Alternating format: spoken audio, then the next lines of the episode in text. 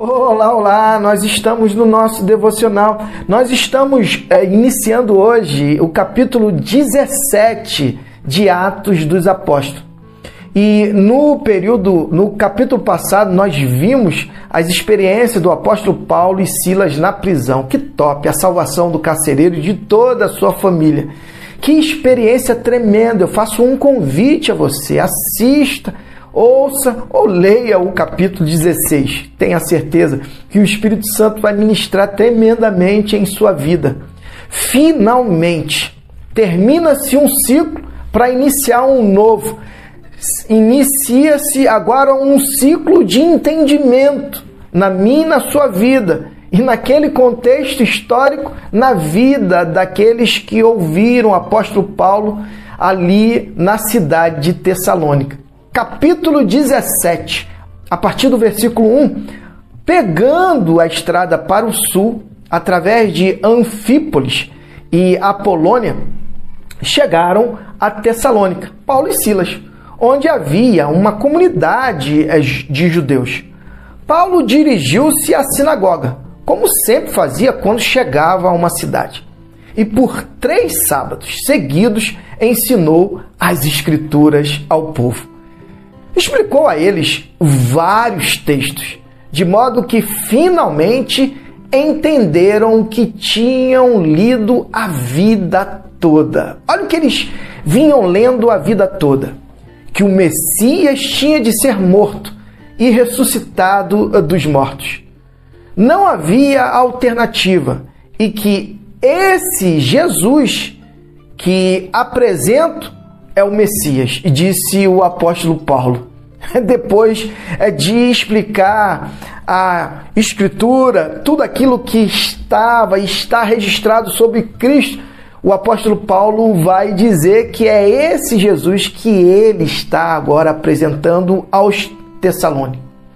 Alguns se convenceram e se uniram a Paulo e Silas, entre eles muitos gregos que criam no Deus único e um número considerável de mulheres eh, da aristocracia. Mas os judeus eh, de linha dura ficaram furiosos com as conversões. Loucos de inveja, reuniram um grupo de arruaceiros e uma turba terrível, aterrorizando a cidade, avançaram contra Paulo e Silas. Mais experiências, esses dois personagens de um contexto histórico do passado traz a nós como algo extremamente importante para mim e para a sua vida.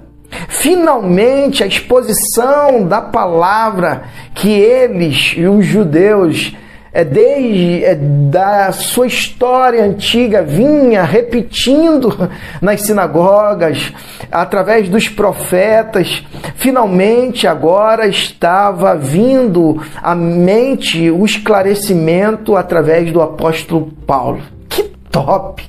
Que top que na nossa vida também acontece os finalmente é justamente com o objetivo de nos fazer compreender a nossa identidade, que somos filhos amados do Pai e fomos projetados por Deus para vivenciar o domínio que Deus é projetara desde sempre lá no Gênesis está registrado, como eu sempre venho falando. Mas o fato é que talvez você esteja vivenciando um período na sua vida que você precisa dar um ponto final para que você possa vivenciar uma nova etapa na sua vida.